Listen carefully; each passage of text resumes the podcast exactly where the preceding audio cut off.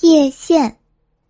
古时候，在南方靠海的山上居住着一位洞主，他的妻子去世了，只留给他一对饮水罐和一个女儿，女儿名字叫叶县。叶县聪明伶俐，小小年纪就懂得如何从大浪里淘出金沙，知晓如何用金线绣出凤凰。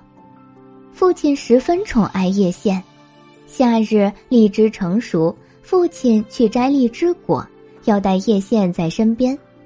秋天他囤积商货，运到南海的陀汉国做生意，还是要带他在身边。那一年到了岁末新年，父亲乘坐商船回到家乡，他带回来一大笔钱。回到家，媒婆找上门来。洞主，你为什么不到我家来坐一坐？我认识一个漂亮女人，她很乐意嫁给你。如果她不能像亲娘一样对待叶县，漂亮又有什么用呢？不过话虽然这么说，父亲还是娶了后娘。刚开始的时候，后娘比亲娘还好，她煮美味饭菜给叶县吃。拿小牛角梳给叶县梳辫子，又给叶县做了一件新衣裳。第二年，后娘也生了一个女儿，取名叫叶婷。有了叶婷，后娘在有人的地方对叶县笑嘻嘻，没人时她的脸就变黑了。后来有一年，父亲独自去陀汉国做生意，商船开出大海，遇上大风浪。浪头像高山一样扑来，商船侧翻，商货全部沉入水底，父亲也沉入了海底。父亲一死，后娘马上把叶县赶去柴房。你爹死了，现在你不配住在屋里，你到柴房去，用稻草铺个窝。叶县只好住到柴房，用稻草铺了一个被窝，每日清晨。公鸡一啼，他马上得起身，挑起水罐去西江挑水。水罐满了，他就劈柴煮饭、喂鸡、扫地、洗干净所有的衣裳，给果树除草施肥。如果做完所有的家务活还有闲暇，他会坐在柴草堆上给人家刺绣金鸳鸯，为家里挣几个钱。叶县每日忙个不停。风吹日晒，使他皮肤黝黑，目光明亮；而后娘和叶婷却几乎什么活都不用做，母女俩每日吃得饱饱的，养得又白又胖。一天清晨，晨曦初露，叶县拿饮水罐到西江汲水，一条金色小鱼游入他的水罐，小鱼长着红色背鳍，眼睛有纯金的光泽。叶县把小鱼带回家，养在他童年时洗浴的旧木盆里。每日清晨，他从柴草窝爬起身，跟鱼说话；每日正午，他洗刷好锅盘碗筷，给鱼喂食；每日黄昏，他放下手中的针线，给鱼唱歌。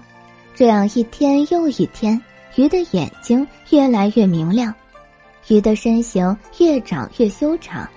叶县把小鱼养成了大鱼，它看起来就像一条金龙。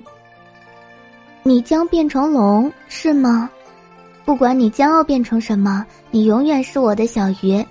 我给你取个名字叫金龙鱼，好不好？鱼游向叶县，亲吻他的手指，他喜欢金龙鱼这个名字。金龙鱼越长越大，旧木盆显小了。叶县把它放入屋后的池塘，让它在水草和莲叶之间自在畅游。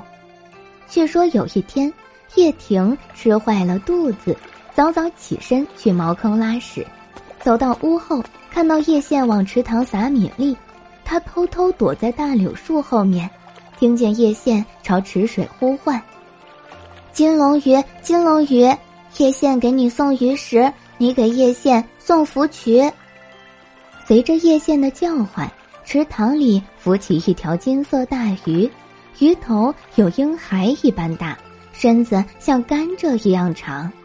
那条鱼的体型像金龙一样帅气漂亮，在晨光中璀璨生光。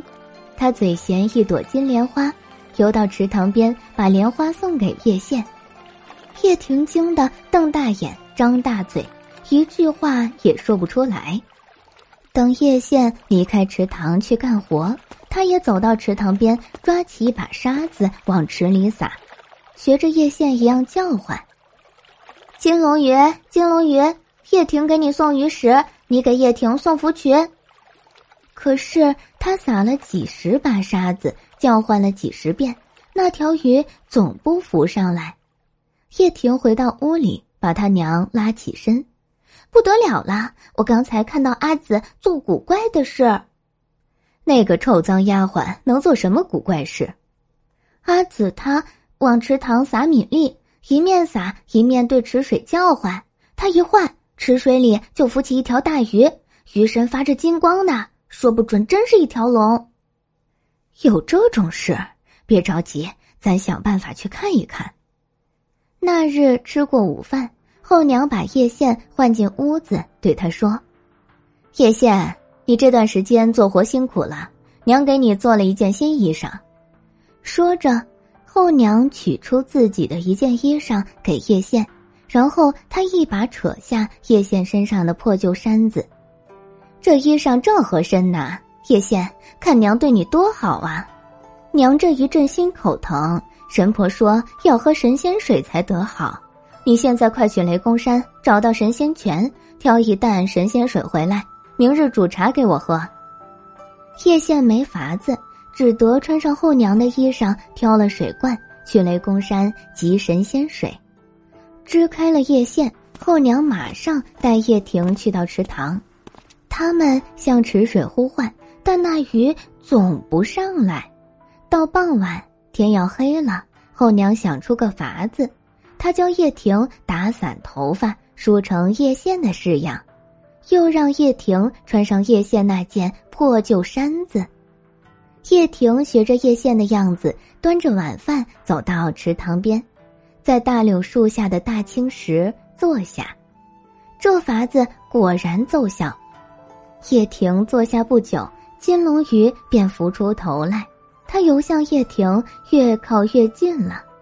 早躲在大柳树后面的后娘像饿虎一样扑出来，她手举菜刀，使出吃奶的力气朝金龙鱼砍去。金龙鱼被砍死了，后娘和叶婷把它拖上岸，宰杀了煮来吃。鱼的味道好极了，跟寻常的鱼菜相比，不知要鲜美多少倍。叶婷一块接一块吃鱼肉，一碗接一碗喝鱼汤，快活的在屋里又唱又跳。后娘也很兴奋，这一回咱娘儿俩可真算吃过龙肉啦。阿紫明日回来，不知道要怎样伤心呢？管他做什么。后娘说着，把鱼骨收拾了，扔进茅坑去。第二天过了正午，叶县才挑了神仙水回来，一放下水罐，他马上跑去池塘，对池水呼唤那条鱼。可是池水空空荡荡，金龙鱼总不上来。叶县脱下草鞋，走进池塘。他潜入水中寻找，可是找遍池塘每一个角落，却怎么找也找不着了。池塘里没有金龙鱼了。叶县浑身湿漉漉，坐在大柳树下哭。他一直哭到深夜，哭呀哭。月亮升上大柳树梢头，月亮弯弯像一条船，船头走出来一位老神仙。老神仙沿着大柳树走下来。叶县，你不要哭，金龙鱼已经被他们母女宰杀吃掉了，鱼骨扔到了茅坑。啊，我该怎么办？老神仙交给他一根长长的红线，去吧，去把鱼骨捡起来，藏在柴房里，然后你把红线系在鱼骨上，以后你想要什么？只要抚着红线祈祷，就能事事如愿了。说完，老神仙走上大柳树，走上月亮船，月亮变得更加明亮，老神仙不见了。叶县擦干眼泪，走进茅厕，果然看见一架鱼骨。他捡起鱼骨，抱去池塘洗干净，藏在柴房，把老神仙给的红线系在鱼骨上。光阴似箭，转眼到了冻结，歌须要开歌会了。那日大清早，后娘把叶婷打扮得漂漂亮亮，给她戴上金钗银镯，给她套上红裙子，束好花腰带，穿上一双绣鸳鸯的花鞋。出门之前，后娘吩咐叶县：“叶县，娘带你妹妹去割须，你留在家里守果园。”叶县摇头说：“荔枝无人也会熟，割须三年得一回。我不要在家守亭果，我也要到割须去，相期遇上有缘人。”叶婷笑他：“哼。”阿紫啊，你没有金钗银镯，你没有花腰带红裙子，你没有红绿鸳鸯绣花鞋，怎么能去割须？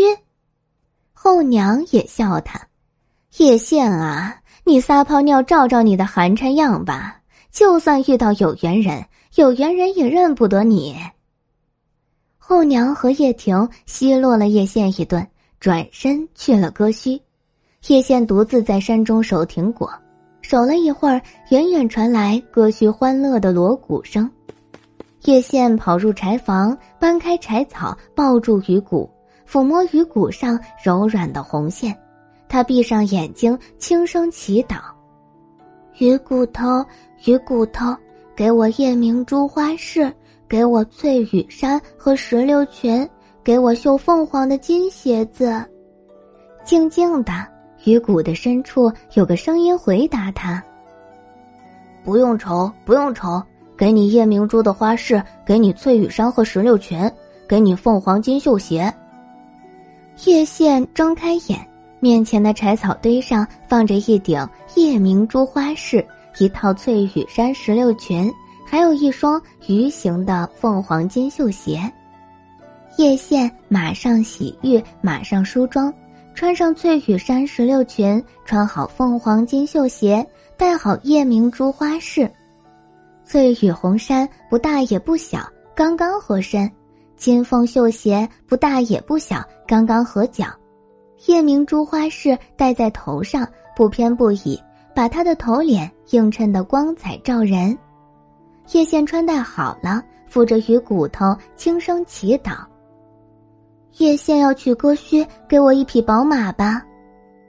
话才刚刚说完呢，那鱼骨头深处发出宝马的嘶鸣，突然间白光闪耀，鱼骨变成了一匹马，它全身洁白如雪，没有一丁点瑕疵，马上配着黄金的马灯和雕花的马鞍。叶县骑上白马，白马快活的长嘶，扬起四蹄，跑向割须。快的就像一阵风，歌须上数不尽如花似玉的好姑娘，看不见英俊帅气的好男子。男子当中最引人注目的是年轻的陀汉国国王，他坐在华丽的玉辇上，想要挑选一位王后。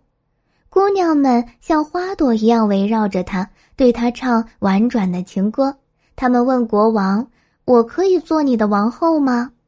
可是，年轻的陀汉国王一再摇头，一再摆手：“不，不是你，你不是我的王后。”忽然，国王在车辇上站起身来，他看到叶县了。他骑在马上，仿佛凤凰站在鸡群里。他有独一无二的翠羽衫、石榴裙，独一无二的鱼形金凤绣鞋，独一无二的夜明珠花饰。他是独一无二的叶县。国王看着叶县，看得入了神，他的目光没有办法离开他，因为他的眼睛会说话，他的酒窝会唱歌。托汉国王走下车辇，来到他马前，对他唱歌：“白马上的仙女，你从哪里来？我想与你唱支歌，不知金口开不开。”叶县仰起头，用歌声回答他。你想唱歌就唱歌，你想网鱼就下河，你拿竹篙我拿网，随你撑到哪条河。”他的歌声仿佛有魔力，每个人都朝他望过来。